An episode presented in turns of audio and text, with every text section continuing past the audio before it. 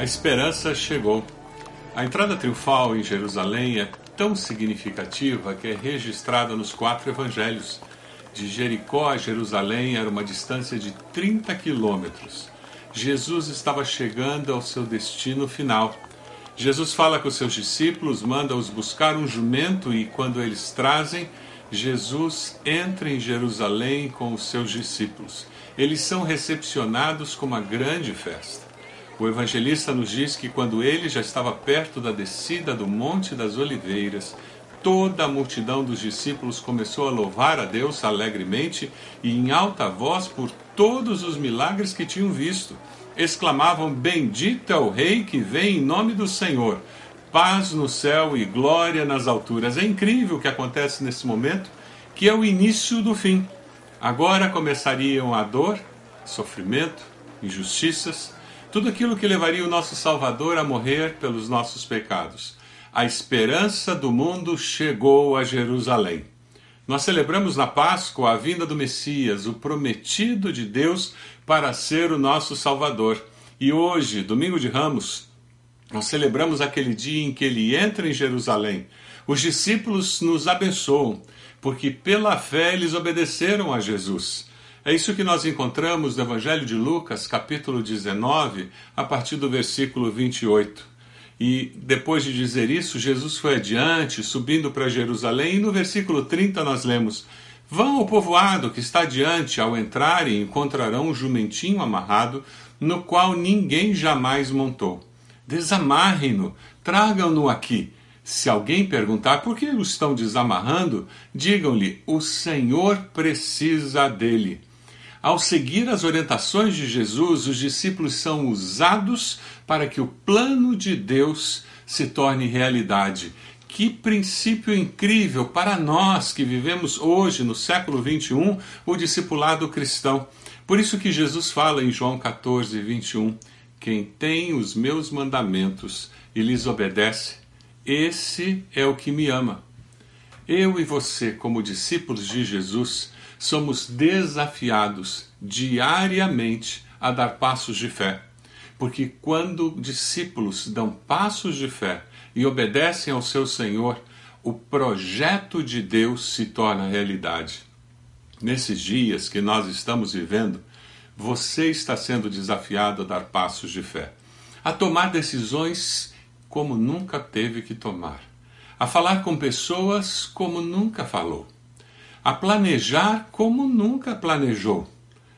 Nós estamos vivendo um tempo atípico, mais do que nunca. Eu e você estamos sendo desafiados a dar passos de fé.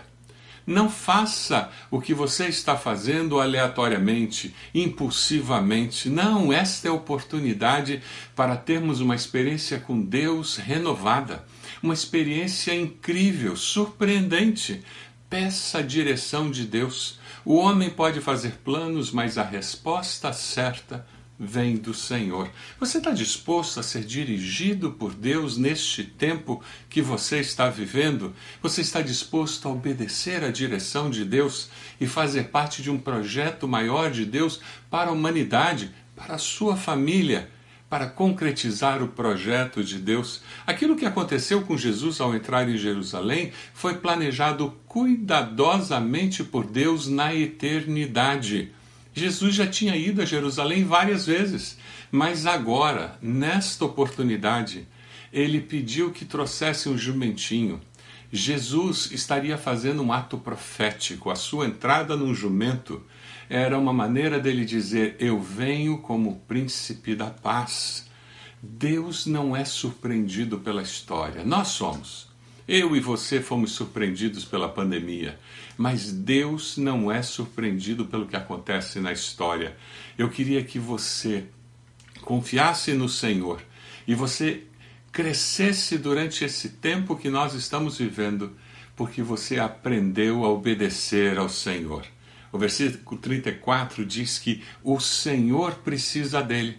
Aqueles discípulos foram, procuraram o jumento, encontraram como Jesus havia dito, e eles encontraram outros discípulos que, ao ouvir a frase o Senhor precisa dele, estavam dispostos ao servir com o que eles tinham. E eles permitiram que o jumentinho fosse levado, e porque eles permitiram que o jumento fosse levado, Jesus entrou em Jerusalém e pôde fazer aquele ato profético de entrar na cidade. Você deseja que a sua vida, as suas decisões nesses dias cumpram o propósito de Deus para a sua família, para a sua empresa, para a nossa cidade? Você está sendo desafiado a ficar em quarentena.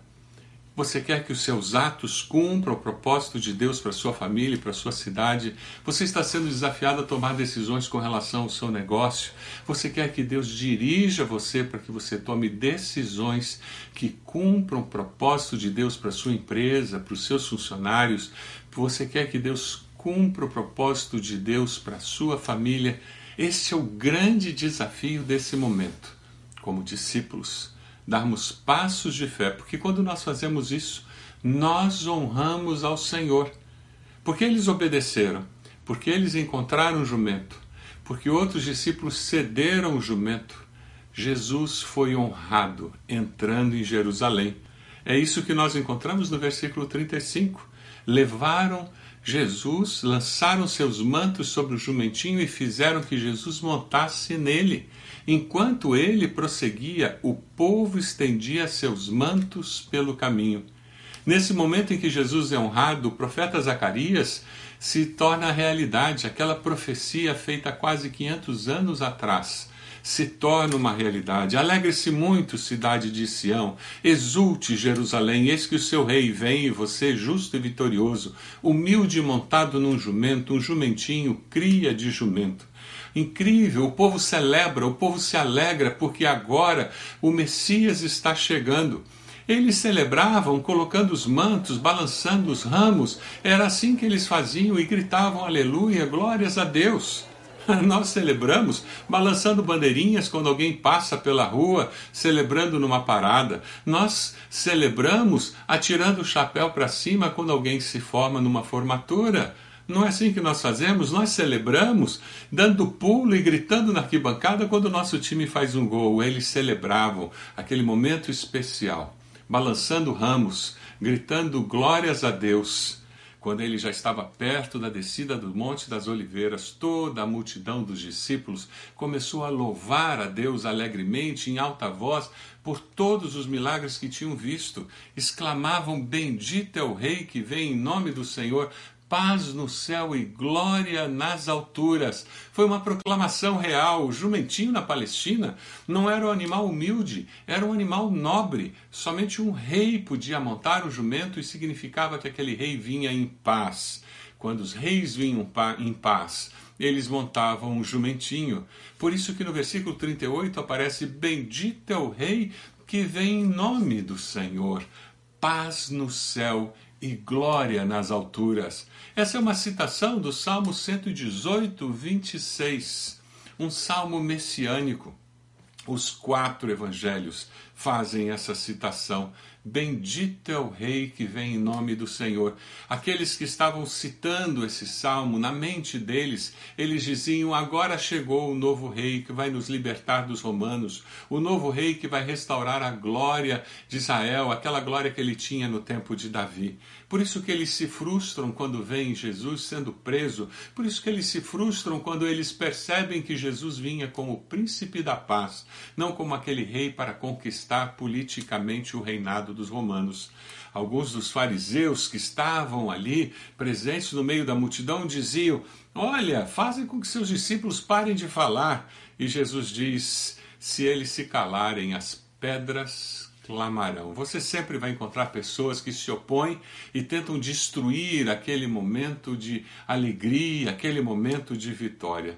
Mas nesse texto que nós estamos lendo existe algo muito importante mesmo na vida de Jesus. Nós podemos ver que a glória que existe nesse mundo, ela é passageira.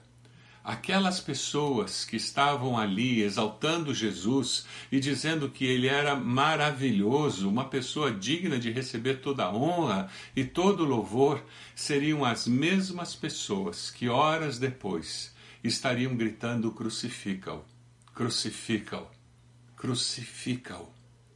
A glória desse mundo é passageira. Ainda bem que Jesus não buscava a aprovação humana. Jesus veio buscando a aprovação de Deus. Por isso que lá no Getsemane ele tinha gasto tempo na presença do Pai, dizendo: Pai, se possível, passa de mim esse cálice, contudo que seja feita a tua vontade e não a minha. E ali ele resolve essa questão e ele diz: A minha hora chegou depois de orar três vezes. E era com convicção que ele entrava em Jerusalém. Ele sabia que ele tinha um propósito na vida dele que precisava ser cumprido. Você tem vivido uma vida cheia de convicção. Você obedece ao Senhor pela fé e baseado nas convicções que têm sido construídas na sua vida, através da leitura da palavra, do tempo de oração, através da certeza do plano que Deus tem para a sua vida. Quando você vive dessa forma, as pessoas podem dar honra, louvor, você pode ascender aos aos lugares mais altos na sociedade humana e você não vai se iludir achando que é melhor do que alguém. E você pode ser perseguido, você pode ser ameaçado, caluniado e alcançar os lugares mais tristes da sociedade humana. E você não vai se sentir diminuído, porque você sabe em quem você tem crido. E você sabe que você é amado e você é precioso aos olhos do Pai. Feliz é aquele que é aplaudido por Deus e não apenas pelos homens. Como você vive os seus momentos de vitória? Você consagra sua vitória para Deus? Como você vive seus momentos de derrota? Você busca a Deus e reconhece a necessidade da ajuda de Deus e do auxílio de Deus para perseverar? Eu decido viver buscando a aprovação de Deus e não das pessoas. Quem sabe deva ser essa a sua decisão nesse culto hoje. Dizer eu quero viver dependendo da provação do Pai Celeste. Em tempos de luta e de dor, é bom saber que o nosso Salvador nos ama. Saber que Deus está conosco. A esperança que entrou ali em Jerusalém, Jesus que veio como a manifestação concreta do amor de Deus, ele veio cheio de compaixão e é assim que ele entra, ele vê aquela multidão transformando num ídolo, ele não se ilude, porque com o coração, coração cheio de compaixão, ele olha para aquela multidão e diz: Vocês não fazem ideia da capacidade de pecar que vocês têm. O texto bíblico no versículo 41 nos diz: Quando se aproximou e viu a cidade, Jesus chorou sobre ela e disse: se você compreendesse nesse dia, sim, você também o que traz a paz, mas agora isso está oculto aos seus olhos. Quando Jesus se aproxima da cidade, quando Jesus olha para aquela cidade, cedo ou tarde, o ser humano com os deuses que ele fez tem de encontrar-se com o Deus que o fez.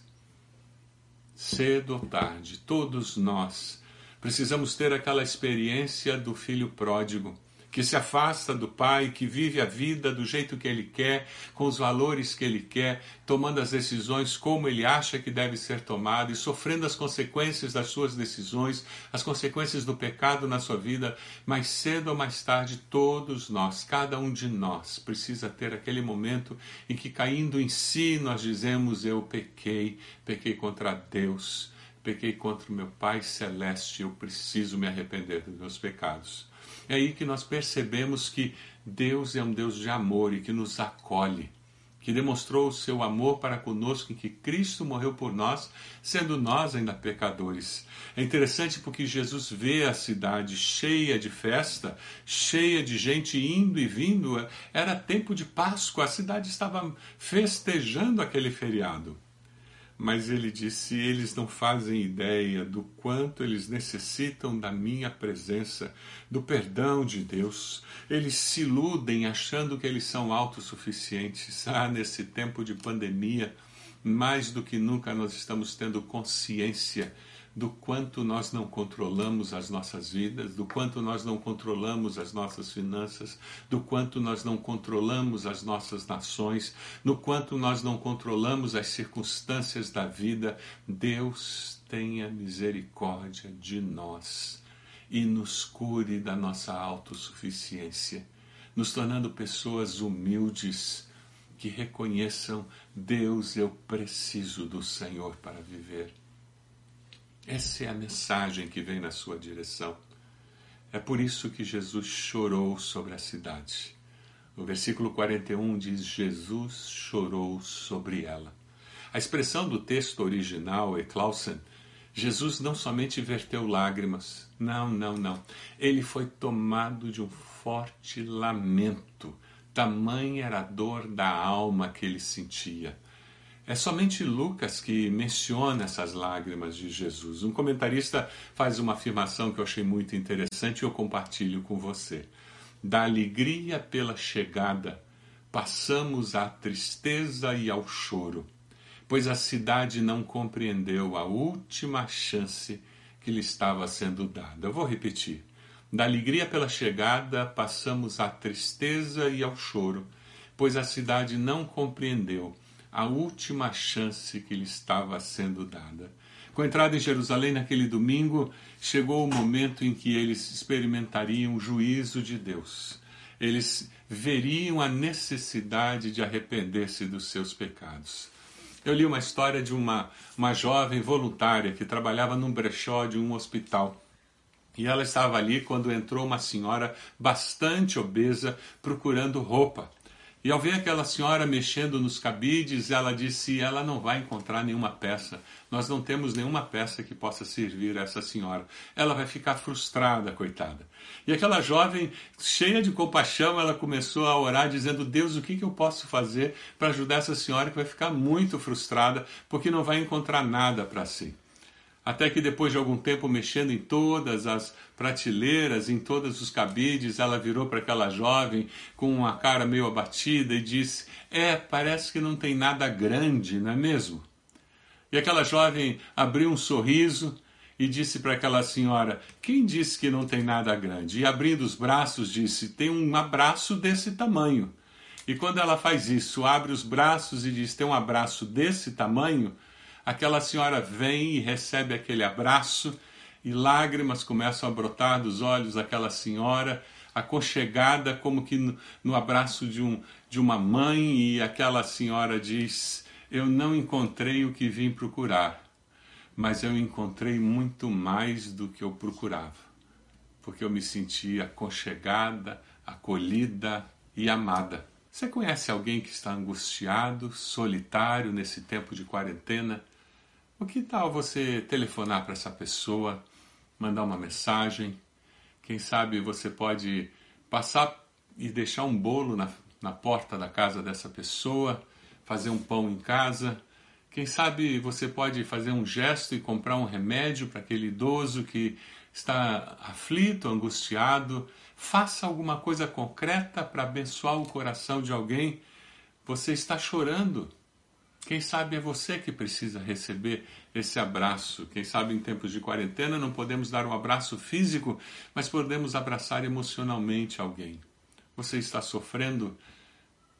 Assim como Jesus chorou nesse olhar Jerusalém, ele chora com você. E ele intercede por você. Romanos 8 nos diz que aquele que não poupou seu próprio filho, mas o entregou por todos nós, como não nos dará juntamente com ele e de graça todas as coisas. Foi Cristo Jesus que morreu, e mais que ressuscitou e está à direita de Deus, e também intercede por nós. Jesus intercede por você. Leve as suas ansiedades até a cruz e descubra o conforto do Senhor. Esse Jesus que chorou ali em Jerusalém foi o mesmo Jesus que chorou quando chegou no túmulo de Lázaro. Jesus tem um coração cheio de compaixão. Você tem um fardo no coração, venha a Cristo e Ele vai aliviar o seu fardo. Você precisa ajudar alguém a sentir-se abençoado, acolhido, faça isso nesse tempo. Jesus se compadece daquele que permanece na sua maldade e ele se compadece do arrependido que ouve a sua voz e o segue. Aqui nós vemos a manifestação da dupla natureza de Jesus ele derrama lágrimas como homem na situação que havia predito como Deus. As lágrimas de Jesus são as lágrimas de Deus quando vê a dor e o sofrimento.